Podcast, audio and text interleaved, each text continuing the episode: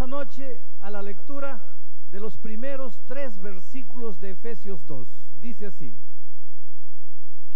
y Él os dio vida a vosotros cuando estabais muertos en vuestros delitos y pecados, en los cuales anduvisteis en otro tiempo, siguiendo la corriente de este mundo, conforme al príncipe de la potestad del aire, el espíritu que ahora opera en los hijos de desobediencia, entre los cuales también todos nosotros vivimos en otro tiempo en los deseos de nuestra carne, haciendo la voluntad de la carne y de los pensamientos, y éramos por naturaleza hijos de ira, lo mismo que los demás. El hombre sin Cristo es un hombre muerto. Y vale la pena aquí hacer un pequeño repaso de la doctrina del estado de los muertos. Un hombre muerto, bíblicamente, un hombre muerto no siente, no piensa, no tiene hambre, no tiene frío, no sueña, no siente dolor. Un hombre muerto está muerto. La Biblia dice que el hombre fue creado de la siguiente manera. Allí estaba un cuerpo de barro que no tenía vida. Tú puedes pisar encima del barro, el, el barro no siente, no tiene hambre, no tiene frío, no llora, simplemente no tiene vida. Era cuerpo de barro. Pero la Biblia dice que Dios sopló en la nariz de ese cuerpo de barro el soplo de vida. Soplo es soplo. El soplo no siente, no piensa, no tiene hambre, no tiene sueño, no se cansa. Soplo es soplo. Pero cuando el cuerpo se juntó con el soplo, apareció el alma viva, el hombre vivo. Entonces, ¿qué pasa cuando el hombre muere? Bíblicamente, cuando el hombre muere, el cuerpo vuelve a la tierra como era. Y el soplo de vida vuelve a Dios que lo dio. Y se acabó. Allí está el hombre muerto. El hombre muerto no siente, no piensa, no, tiene dolor, no sueña, no tiene hambre, no tiene frío. Ahora viene Pablo esta noche y dice así, el hombre que no tiene a Cristo, el hombre que no conoce el Evangelio, el hombre que vive en el pecado, es un hombre muerto. Quiere decir, no siente dolor, Tú puedes hacer lo que sea delante de él, el hombre muerto no reacciona. Ahora, ¿cómo tú te explicas un esposo que gasta todo el dinero en bebida, con mujeres, con vicios? La pobre esposa sufre, los hijos sufren, él llega a casa, maltrata, no siempre físicamente, pero con palabras él traiciona, él es infiel, él hiere, él insulta, él grita.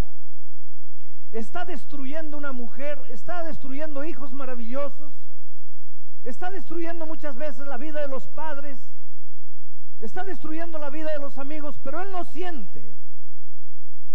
Todo el mundo sufre, pero él parece que no se da cuenta de lo que hace. La Biblia dice, el hombre que no tiene a Cristo es un hombre muerto. Ahora, escucha bien lo que la Biblia dice. El hombre que no tiene a Cristo no es un hombre enfermo.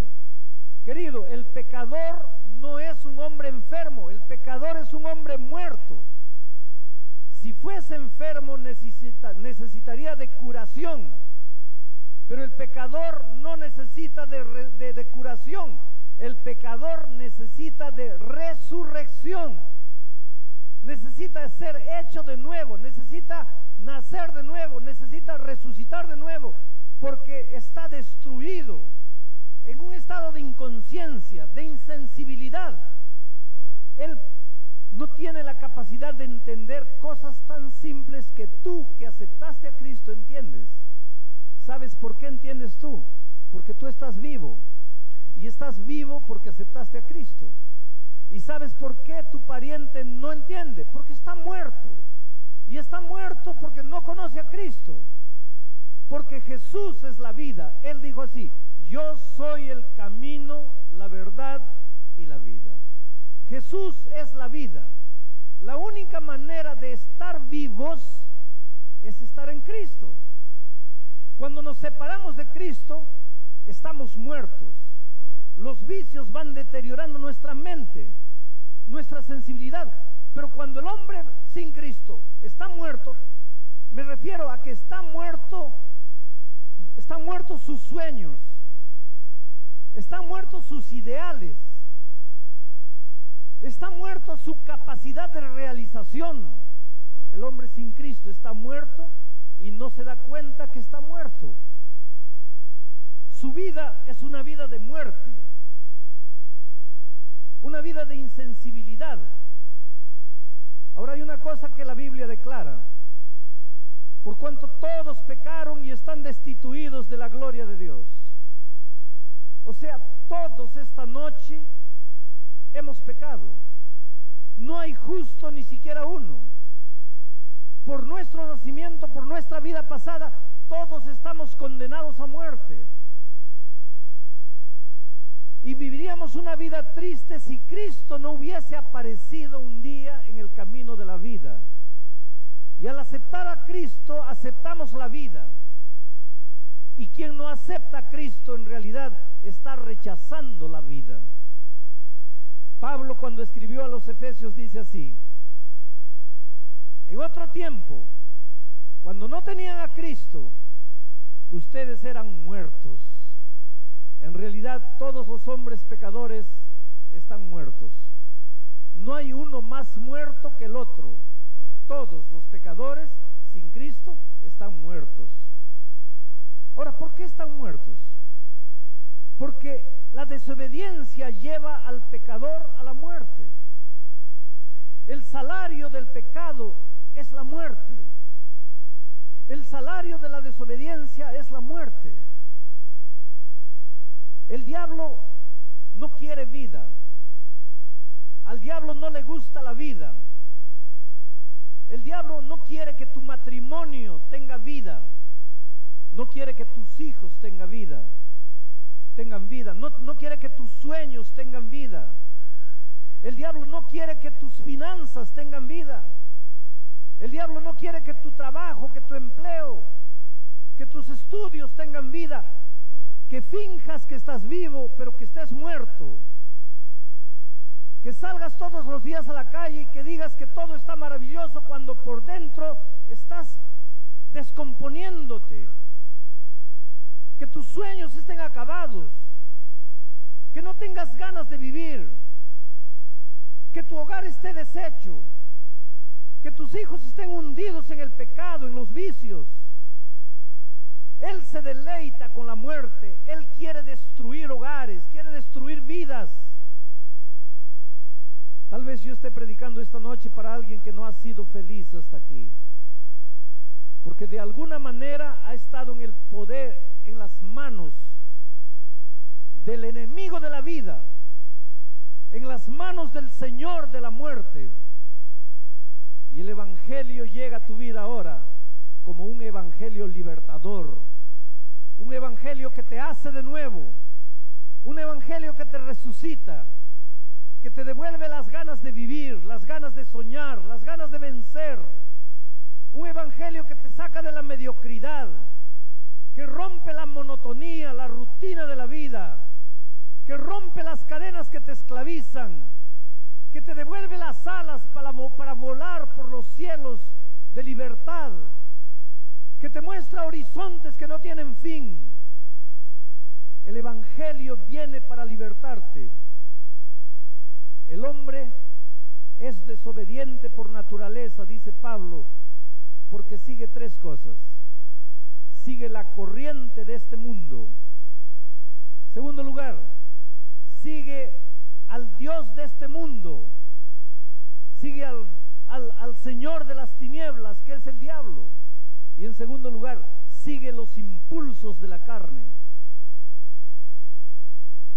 El hombre pecador sigue la corriente de este mundo. Y querido, en este mundo las cosas todas están volteadas con, de cabeza para abajo.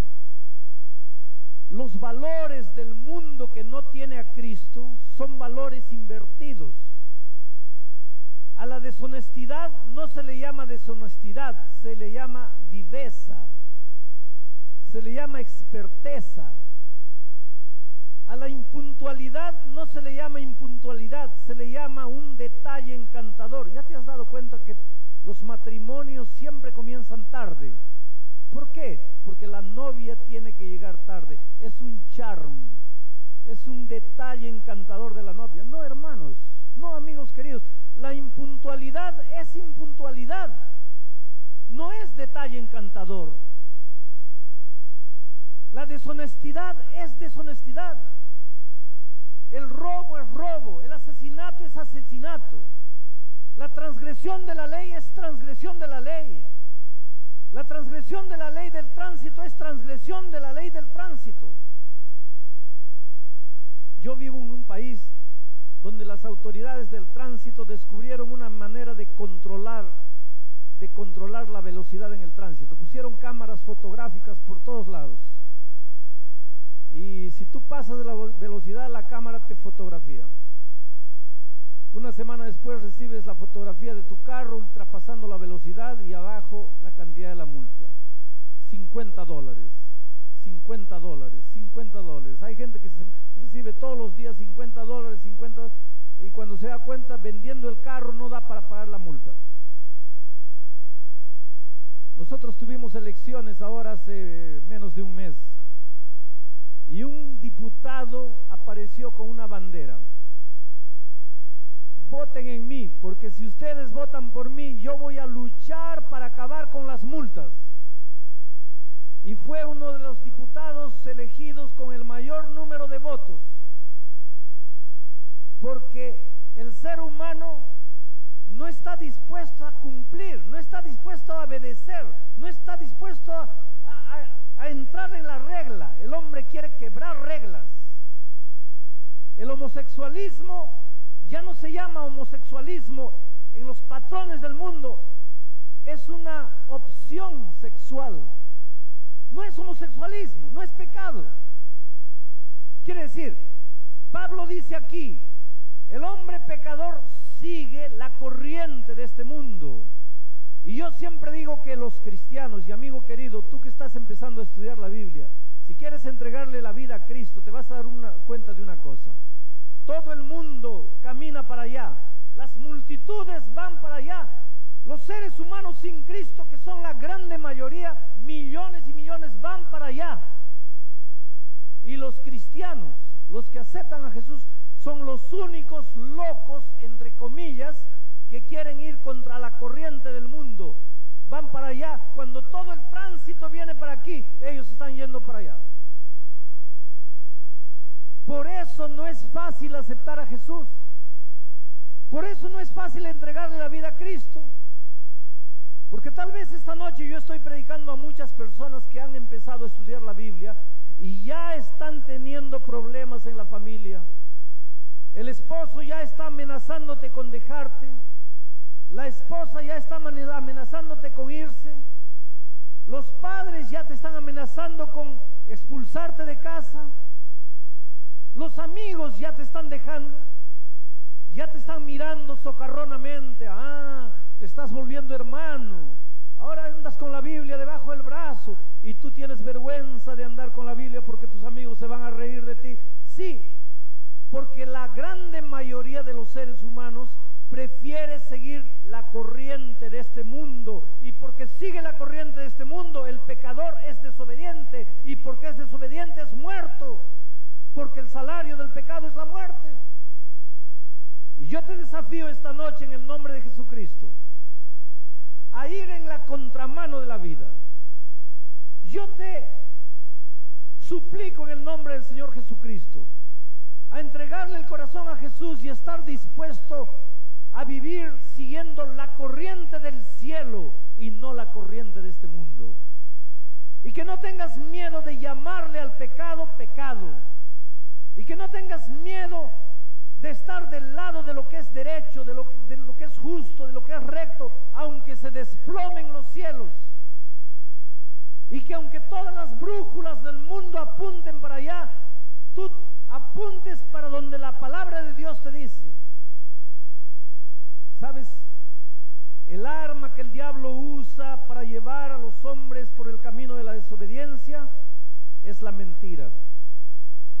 Desde el jardín del Edén, cuando el diablo quiso destruir la vida de Adán y Eva, usó el elemento mentira. Dios le había dicho a Adán y Eva, si comen del fruto de este árbol van a morir. Ahí viene el diablo con la mentira y dice, así que Dios dijo que van a morir. Yo les digo, no morirán. Estaba mintiendo. El elemento mentira. El elemento mentira es, es el instrumento más poderoso que el diablo tiene para mantenerte engañado, para mantenerte ciego, para llevarte por el camino de la muerte, para llevarte por la corriente del mundo. El elemento mentira. Solo la palabra de Dios es verdad. La palabra libertadora. La palabra que te abre los ojos para darte cuenta que has vivido ciego toda tu vida. La palabra que combate la mentira. No sigas a hombres. No sigas lo que el papá dice, lo que el abuelo dice, lo que la mamá dice. Respeta a tus mayores, respeta a tus progenitores, respeta a tus líderes, pero no sigas a los hombres ciegamente. Compara lo que has creído toda tu vida con lo que la palabra de Dios dice. La palabra de Dios es palabra de libertad, palabra que rompe el poder de la mentira, palabra que rompe el poder de las tinieblas, palabra que rompe el poder de la muerte. La palabra de Dios es tu única seguridad. No tengas miedo de decidir en favor de Cristo. No tengas miedo de seguir a Jesús, aunque cueste sacrificio, dolor y renuncia. Pedrito estaba preocupado porque veía a su hermana María preparando un asado de carne, pero la asadera era rectangular y María estaba cortando la carne en forma redonda. Y Pedrito le preguntó, María, ¿por qué cortas la carne en forma redonda si la asadera es rectangular? María dijo, mira, yo no sé. Mamá hace así y yo hago como mamá hace. Si quieres que te respondan esa pregunta, pregúntale a mamá. Entonces Pedrito fue donde la mamá. Le dijo, mamá, yo no entiendo a María. Ella dice que tú haces así también. La asadera es rectangular ¿por qué entonces cortan ustedes la carne redonda? La mamá levantó los hombros y dijo, hija, yo no sé, pregúntale a tu abuela. Yo hago eso así porque tu abuela hacía. Y Pedrito se fue donde la abuela. Le dijo, abuela, dime, ¿por qué todas las mujeres en esta familia cortan, cortan la carne redonda si la asadera es rectangular? La abuela le dijo, mira hijito, yo no sé mi mamá, tu bisabuela, hacía así. Pregúntale a ella. Para, para suerte de Pedrito, la bisabuela todavía estaba viva. Y Pedrito se fue donde la bisabuela y le dijo, mira bisabuela, yo no, yo no yo entiendo más a las mujeres de esta familia. La asadera es rectangular. ¿Por qué todas cortan la carne redonda? Y la bisabuela le dijo, mira hijito, te voy a explicar. Cuando yo era niña, cuando yo era jovencita, teníamos en casa solamente una asadera y esa asadera era redonda. Entonces, para que la carne cupiese, yo cortaba la carne redonda para la asadera redonda. Ahora, ¿por qué mi hija, mi nieta, mi bisnieta siguen haciendo así? Yo no sé. Pero yo hacía porque la asadera mía era redonda. Pero esta historia te muestra cómo Muchas veces nosotros hacemos cosas, ah, porque mi mamá hacía, porque mi papá hacía, porque mi abuelo hacía, porque mi bisabuelo hacía. Pero tú te has preguntado, ¿y por qué tú lo haces? Y si tú te das cuenta, decisiones tan importantes que tienen que ver con vida eterna, tú nunca tomaste decisiones. Tú siempre hiciste lo que tus abuelos, lo que tus bisabuelos hicieron. Pablo dice aquí que el hombre sin Cristo sigue la corriente de este mundo. Todo el mundo cortando la carne redonda cuando la asadera es rectangular. Pero el hombre que tiene a Cristo se atreve a caminar contra la corriente del mundo. Otra cosa más del texto. El hombre sin Cristo sigue a su grande líder que es el rey de las tinieblas de esta tierra. Y el enemigo es poderoso, querido. El enemigo no es una fuerza. El enemigo es una persona.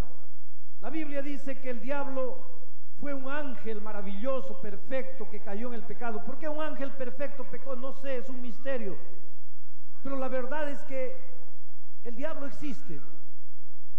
Y que el diablo trajo del cielo con él la tercera parte de los ángeles. ¿Cuántos millones de ángeles eran? No sé. ¿Alguna vez te has preguntado qué es lo que hacen el diablo y sus ángeles en esta tierra? Todo el día. ¿Qué hacen? ¿Duermen de noche y de día? No. Trabajan. ¿Y cuál es el trabajo de ellos? Destruir tu vida, destruir tus sueños, destruir tu vida financiera, tu matrimonio, tu salud, arruinarte, hacerte sufrir. ¿Y sabes por qué? Porque el diablo odia a Jesús. Trató de derrotar a Jesús muchas veces y siempre salió perdiendo. Y sabe que con el Jesús él no puede, está perdido. Entonces ya que no puede con Jesús, se las agarra contigo. Yo tengo un nieto. Dios me dio un nieto lindo. Cuando yo tenía hijos pensaba que el ser humano no podría amar a nadie más que a los hijos. Hoy día descubrí que sí se puede amar a alguien más que a los hijos y es a los nietos. Yo tengo un nietecito pequeñito Vamos a decir que yo tengo un enemigo que viene a pelear conmigo y lleva un par de bofetadas y va llorando. Ahí vuelve el otro día, trata de pelear conmigo, lleva otro par de bofetadas y va llorando. Viene la tercera vez, la cuarta, la quinta y siempre lleva un par de bofetadas y sale llorando. Y un día llega a la conclusión, no, con este no puedo. Pero ya que este con este no puedo, voy a agarrarlo al nietecito, indefenso, pequeñito apenas anda y corre un poquito. Y lo agarra a puntapiés. Pero no solo lo agarra a puntapiés, sino que agarra una cámara filmadora, graba todo y me manda al vivo y en directo para de Estados Unidos.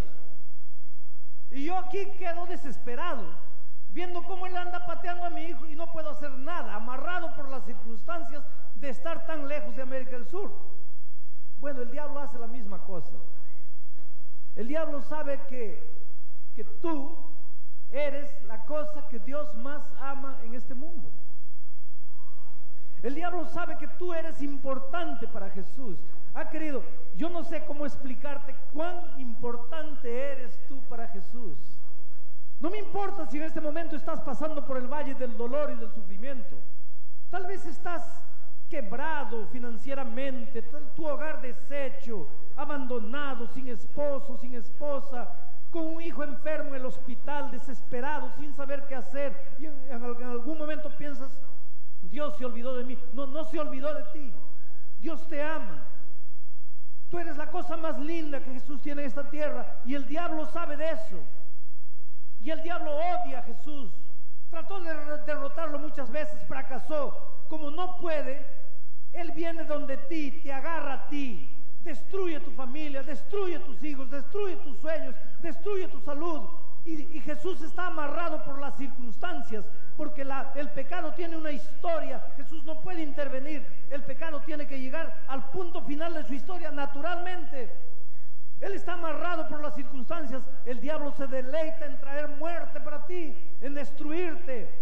Y a pesar de eso, los seres humanos cuando no entregan la vida a Cristo, de manera natural ya le están entregando la vida al enemigo de Cristo. Por eso Pablo dice, el hombre que no acepta a Jesús, el hombre en pecado, no solamente sigue la corriente de esta vida, sino que sigue al rey de las tinieblas. Y finalmente, el hombre pecador, el hombre que no acepta a Cristo, sigue los impulsos de la carne. Y no tiene nada que ver esto con nuestro cuerpo físico. Porque este cuerpo físico, por más defectuoso que sea, es el templo maravilloso del Espíritu Santo cuando tú le entregas tu cuerpo a Cristo. Pero este, estos impulsos de la carne se refiere a la naturaleza pecaminosa. La naturaleza pecaminosa. Desde que el pecado entró a este mundo, queridos, todos nosotros nacemos con tendencia hacia el pecado. Desde pequeñitos ya traemos en, nuestro ser la, la inclinación al mal, al egoísmo, a vivir lejos de Dios, a querer hacer lo que queremos con nuestra propia vida. Nos hacemos doler, nos hacemos sangrar, nos destruimos, destruimos las personas que queremos y sin embargo continuamos tercamente andando en nuestros propios caminos. El otro día un hombre vino desesperado a mí y dice así, pastor, yo no me entiendo, yo amo a mi esposa. Ella no cree que la amo, pero yo la amo. Yo amo a mis hijos. Mis hijos me desprecian porque creen que yo no los amo, pero yo los amo. Pero pastor, ¿sabe por qué mi esposa no cree que yo la amo? ¿Sabe por qué mis hijos me desprecian?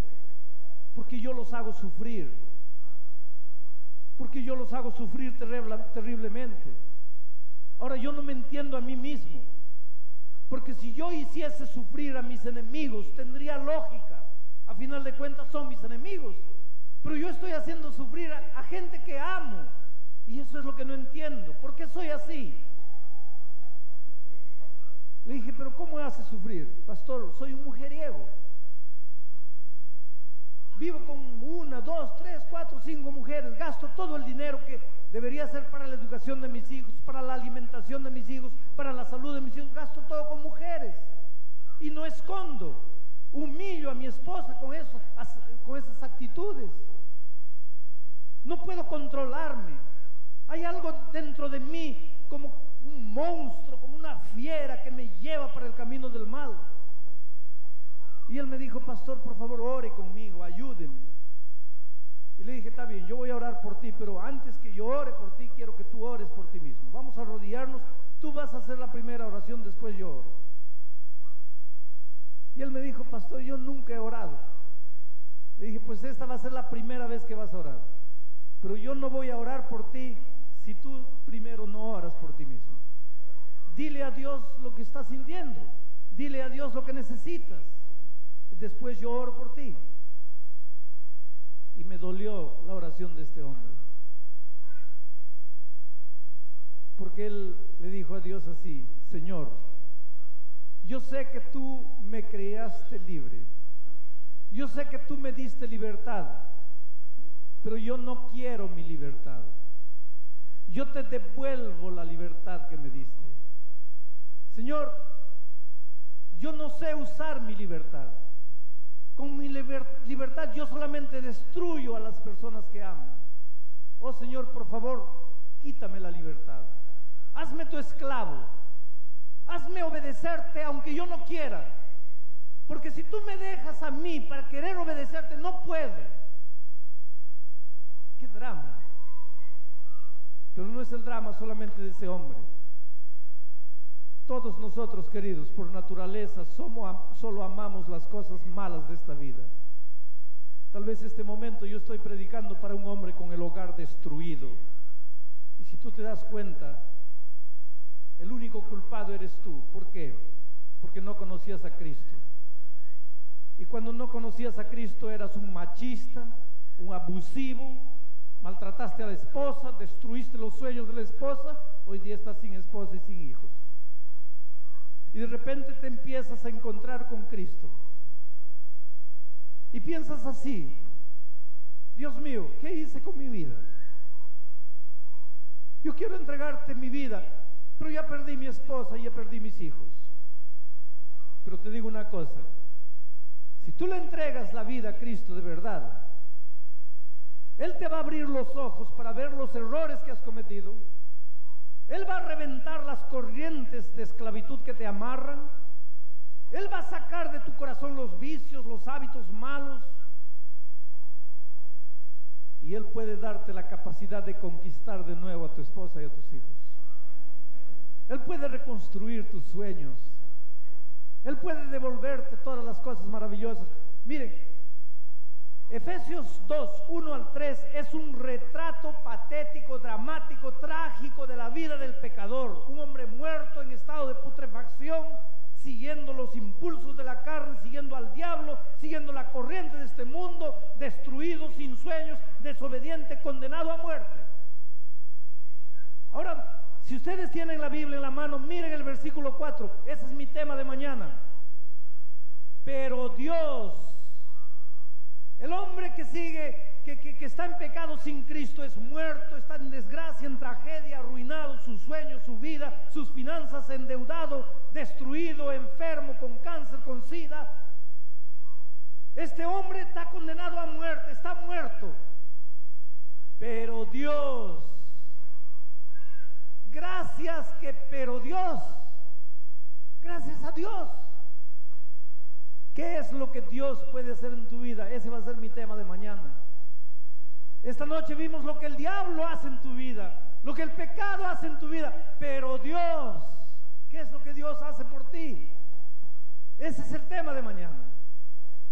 Pero yo quiero contar esta noche una historia. Una pareja se casó lleno de sueños, comenzaron a pelear entre ellos porque la vida sin Cristo es una vida de incomprensión, no hay paciencia, no hay renuncia, no hay entrega, no hay capacidad de perdonar. La vida del matrimonio requiere renuncia, sacrificio, entrega, amor, dedicación, perdón, aceptación. Solo Cristo puede dar eso. Por tanto, esta familia, esta pareja, una pareja que discutía, que peleaba, que se hacía sufrir, Estuvieron a la orilla del divorcio muchas veces hasta que el Evangelio llegó al corazón de esta familia. Quiero decir, al corazón de la esposa. Y la esposa le entregó la vida a Cristo. Y se bautizó la última vez que estuve aquí. Pero el sufrimiento de ella era que el esposo endurecido no quería rendirse a Cristo. Porque sabes, el Señor Jesús te llama, te llama, te llama. Y en esta noche el Señor Jesús está llamándote. Pero el esposo estaba endurecido y no quería, y no quería, y no quería. Ahora, hay una cosa maravillosa. Cuando tú no corres, cuando tú no te escapas, el Espíritu de Dios está trabajando en tu corazón. Y aún puedes correr si quieres y escaparte, el Espíritu de Dios te sigue y te persigue. Hasta que un día tienes que caer de rodillas y decir, Señor, me entrego a ti. Y cuando tú te entregas a Cristo, solo ganas. Ganas en salud, ganas en felicidad, ganas en paz, ganas en prosperidad, ganas en tu vida financiera, en tu vida profesional, ganas. Yo no conozco a alguien que haya aceptado a Cristo y la vida de él se haya vuelto una desgracia. Pero conozco hombres miserables que han entregado la vida a Cristo y la vida fue transformada completamente. Y este hombre un día cayó de rodillas y dijo, Señor, no puedo seguir corriendo de ti te voy a entregar mi vida. Ahora lo que la esposa no sabe es que ese hombre esta noche va a entrar al tanque del bautismo. Y la señora está presente aquí y no sabe, hay muchas señoras cuyos esposos no han entregado el corazón a Cristo. Pero Edwin está entrando en este momento al tanque bautismal y su esposa está en algún lugar aquí. Y yo voy a pedir en este momento que la esposa que debe estar en algún lugar, si reconoce a su esposo aquí, venga. Porque quiero que la primera persona en abrazarlo esta noche, cuando salga del agua del bautismo, sea la esposa. Allá está la esposa. Ella no sabía que su esposo esta noche iba a ser bautizado. Pero ahí están los hijos. Miren una familia unida por el amor maravilloso de Cristo. ¿No es maravilloso eso? Voy a hacer la oración del bautismo ahora. Querido Edwin, has luchado en tu corazón para entregarle la vida a Jesús. Has dicho no, no, no muchas veces. Tu esposa y tus hijos han sufrido por eso. Tu esposa hubiera soñado con entrar al tanque del bautismo contigo. Tú no quisiste. Ella decidió bautizarse sola. Y sufría y lloraba en su corazón. Y oraba a Dios para que un día el Espíritu de Dios tocase tu corazón. Y esta noche le estás dando a ella la mayor alegría de la vida. arrepentido de tu vida pasada de pecado, para nacer a una vida nueva, conforme al mandamiento de Jesucristo, tu pastor esta noche te bautiza en nombre del Padre, del Hijo y del Espíritu Santo.